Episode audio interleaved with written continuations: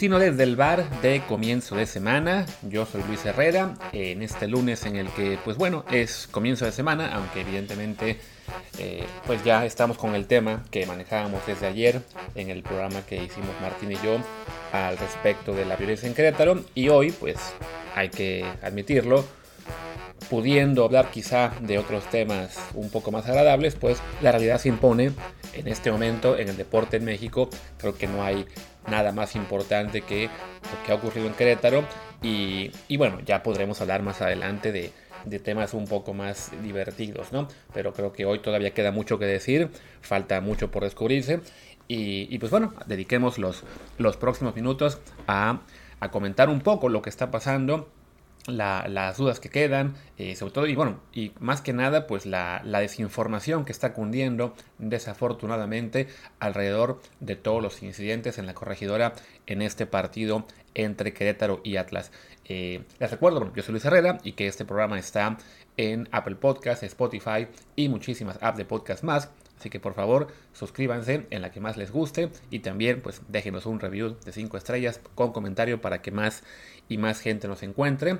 Em, y bueno, ya, pasemos a lo que es este, este asunto. Ya hablamos Martín y yo de esto ayer, entonces eh, pueden, si quieren, si no lo han hecho ya, escuchen ese programa.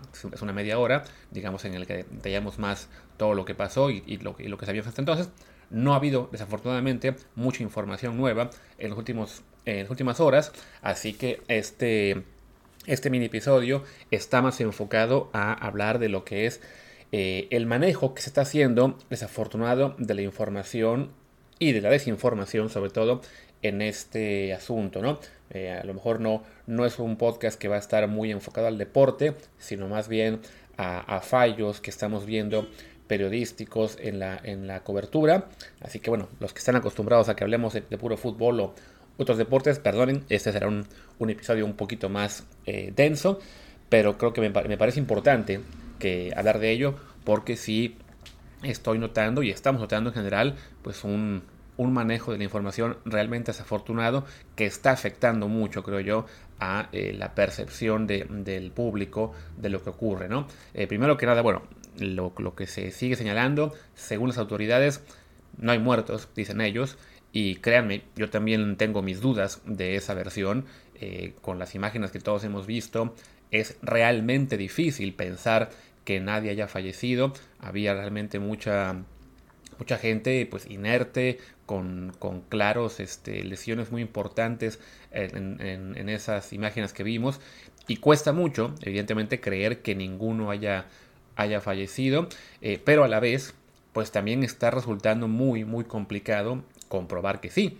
Y el problema es que como se impuso desde el primer minuto esta versión de los 17 muertos que, ayudaron a, fortalecer David Medrano, el francotirador, y en particular eh, periodistas de, digamos que de, ese ámbito, eh, bueno, de, digamos de, récord o por lo menos por ahí de, esa área, eh, pues la gente decidió que sí, que, hay 17 muertos por lo menos y quizá más, porque hay gente que mencionó hasta 30 y, ya sin, sin dar ninguna, ninguna fuente, ¿no?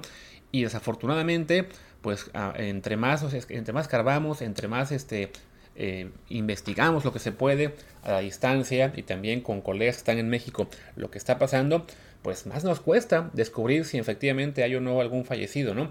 Eh, lo comentaba yo ayer en un libro de Twitter de cómo, e insistiendo, dudando como se tiene que dudar de la versión oficial, pues los reportes que hay de fallecidos prácticamente siempre las fuentes son eh, gente del Atlas, de la barra, que es entendible porque a fin de cuentas fueron los afectados en, este, en este asunto, pero que eh, desafortunadamente nadie ha podido aportar eh, datos certeros que no dejen lugar a dudas, ¿no? Se hizo muy viral un tuit de un reportero que decía que había fallecido un barrista llamado el Razor y resultó que no, que está hospitalizado, grave, ¿no? También se hizo viral el video de una señora que decía que le mataron a, un amigo llamado Arturo Buenrostro, pero la señora estaba en Guadalajara, en el Estadio Jalisco, eh, y nadie más ha aparecido a confirmar eh, la existencia, al menos, de, este, de esta persona, ¿no? O sea, no, no, no, no aparece ningún familiar.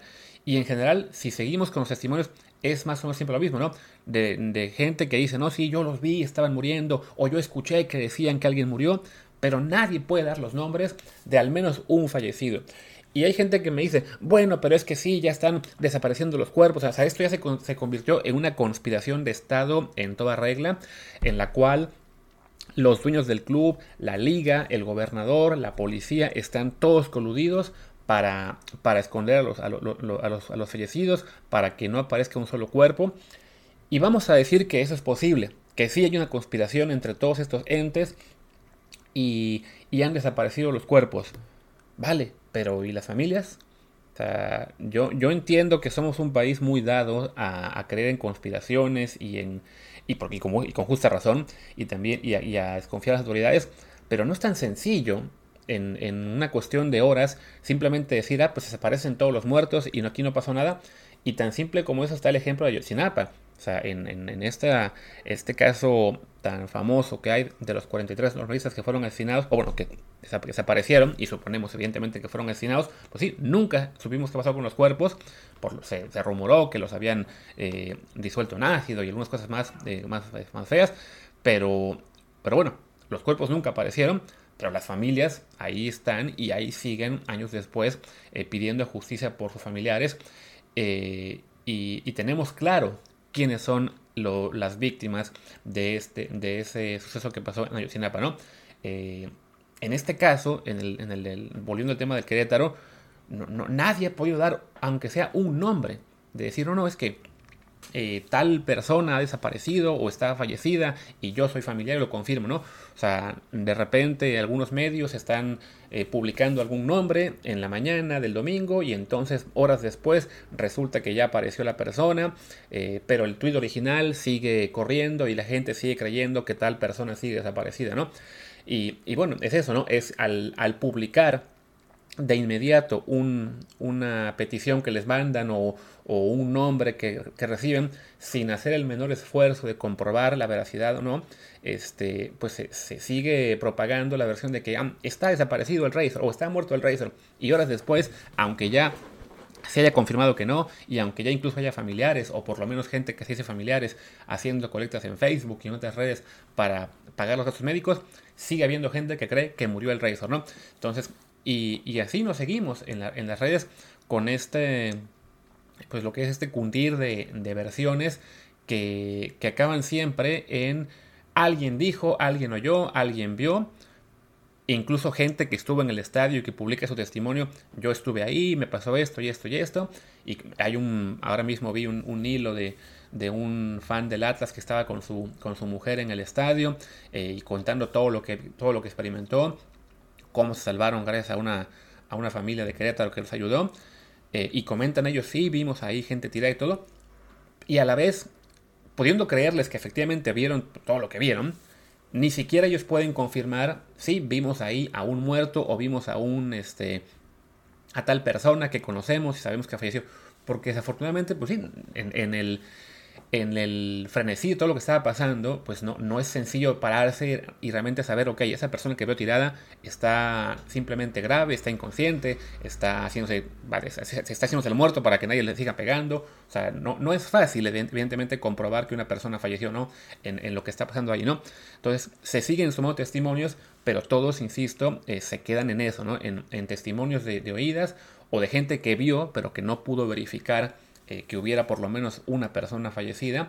Eh, y también, bueno, y siguen corriendo otras como lo que es este tweet que se volvió igual muy famoso, bueno, muy viral, que a su vez tiene un pantallazo en Facebook de alguien que dice ser abogado y que le llegó una, este, una, una, queja o una petición de otra persona que le decía yo soy familiar de uno de los, este, de los fallecidos, pero nos tienen aquí amenazados, nos están ofreciendo 20 millones de pesos para que no digamos nada. Y la gente, bueno, no toda la gente, pero muchísima gente ya se lo creyó. Y se lo creyó basados en una captura de pantalla de Facebook de una persona que, ya al menos yo no pude encontrar. Y miren que también hice todas las comisiones posibles que pude para, para, para que apareciera. Y vi que es una búsqueda ya, digamos, popular en Facebook ahora mismo de un tal Antonio MB. Nadie nadie lo pudo encontrar más allá del pantallazo. O si no, del tuitero que puso el copy-paste que después dijo, no, no, esto es un copy-paste, no es mío. Y era un tuitero, que creo que es Atlista2 o algo así, su, su arroba. pues que nadie sabe quién es. O sea, no, no tiene nombre, no tiene foto eh, propia en la, en, la, en la cuenta, pero como dice ahí, yo soy abogado y me contaron esto, pues muchísima gente ya se creyó la versión, aunque eh, resulte pues un poco inverosímil por la forma en que está redactada, eh, por lo que cuenta. Porque insisto, sí, estamos en un país, México, en el cual es fácil creerse cualquier este, versión que implique autoridades corruptas y conspiraciones, pero, pero, reitero, no es tan sencillo, ¿no? Eso de que les dan 20 millones de pesos porque se callen. A ver, bueno, pues a lo mejor sí es tal negocio el fútbol que a quienes están interesados en que esto desaparezca, eh, les conviene taparlo. Pues sí, pero quienes están interesados en tapar esto también tienen rivales políticos que puedan hacer, sacar raja de esto, ¿no? O sea, recordemos que el gobernador es un gobernador panista, que evidentemente tiene rivales políticos en Morena, y de hecho lo vemos ahora con mucha de la gente que está compartiendo estas versiones de los 20 millones de pesos, son gente de la 4T o que tiene simpatía por Morena y López Obrador. Y yo pienso, ok, vamos a decir que efectivamente hay una conspiración en la cual el, dueño del club, la liga, la policía, el, gobernador, todos están de acuerdo en que tienen que acallar a, a todas las familias de los fallecidos. Y digo, ok, pero ¿qué pasa con que con que una sola de esas familias tenga el valor de salirse del, de Querétaro e ir a las autoridades en Ciudad de México y decir, yo tengo tal familiar que se llama Pepe Pérez, que falleció en Querétaro y no, y no me, y me están amenazando por no decir nada, ¿no? Y evidentemente se hace un escándalo político cinco veces más grande de lo que ya es ahora mismo, ¿no? Entonces, eh, insisto, las, las versiones que están corriendo están siendo algunas eh, claramente sin base, solamente con una captura de pantalla o con yo escuché, yo vi, yo dije, yo, me, yo vi, pero no, no quiero dar nombres. Me pasó con un tuitero que me respondió ayer que no, sí, que las familias están amenazadas, yo les fui a dejar comida, este, pero nadie quiere hablar. Y le dije, bueno, ¿por qué no hablas tú? Ve con la prensa y habla. No, no, no, no es mi, no es mi responsabilidad. Y el tuitero es un tuitero americanista de Chihuahua, cuyo nombre de usuario no tiene ninguna, o sea, es un nombre de usuario, digamos, inventado, no, no, no es un nombre real, su foto de perfil tampoco es una foto de persona real, este, y no tiene ninguna referencia propia eh, que, que, le pueda identificar como alguien que efectivamente estuvo en Querétaro o que ahora mismo está ahí. Pero, como está diciendo yo estoy ahí, ah, pues hay gente que le está creyendo, ¿no? Entonces, seguimos creyendo en esto, ¿no?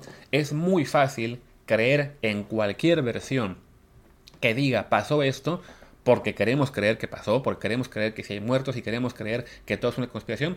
Y reitero lo que dije al principio, es muy factible que se hayan muertos porque yo tampoco, yo tampoco puedo creer que, que absolutamente nadie haya fallecido.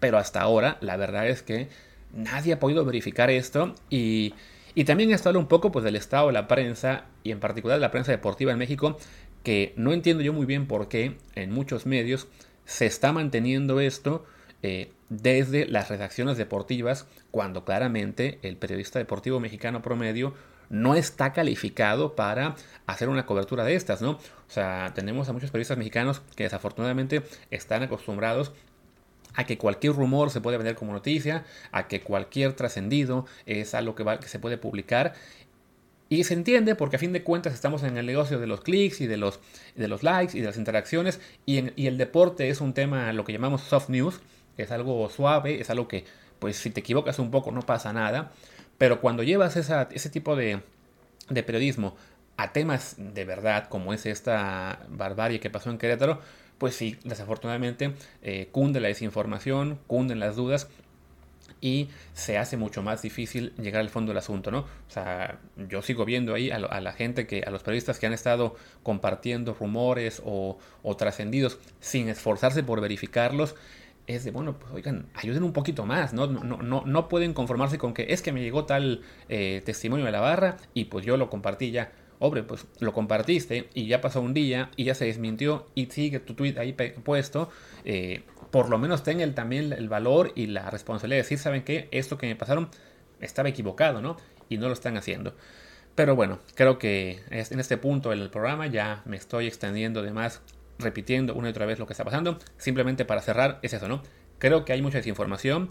Creo que efectivamente falta saber más del saldo de víctimas en, este, en esto que pasó en Querétaro. pero también creo que hace falta que nosotros como prensa eh, hagamos un esfuerzo por ser más, certeros, por verificar más la información y no seguir propagando tantos rumores, tantos trascendidos que están causando pues una reacción extremadamente eh, polarizada y negativa y, que no ayudan nada a resolver lo que pasó, ¿no? Ya de todas las decisiones que tomó la liga y de que no haya detenidos y demás cosas, podemos hablar seguramente mañana, que habrá eh, junta la Asamblea de Presidentes de la Liga Mexicana. Y bueno, por ahora, pues cerremos. Eh, esperemos que, mañana por lo menos tengamos más noticias, al menos de detenidos, al menos ya de, de un poco más de, de, información de qué pasó, porque hasta ahora, en el momento que estoy grabando, ni siquiera ha habido una sola persona detenida por todo lo que ocurrió. Y miren que están corriendo muchísimas imágenes con las caras de las personas que lo hicieron y que además decía a los borrillos que, que hasta tienen identificados a muchos porque son abonados. En fin. Esperemos que mañana haya más información. Por lo pronto, cerremos. Yo soy Luis Herrera, mi Twitter es arroba LuisRHA, el del programa es arroba desde el desde el. Pues gracias y hasta mañana.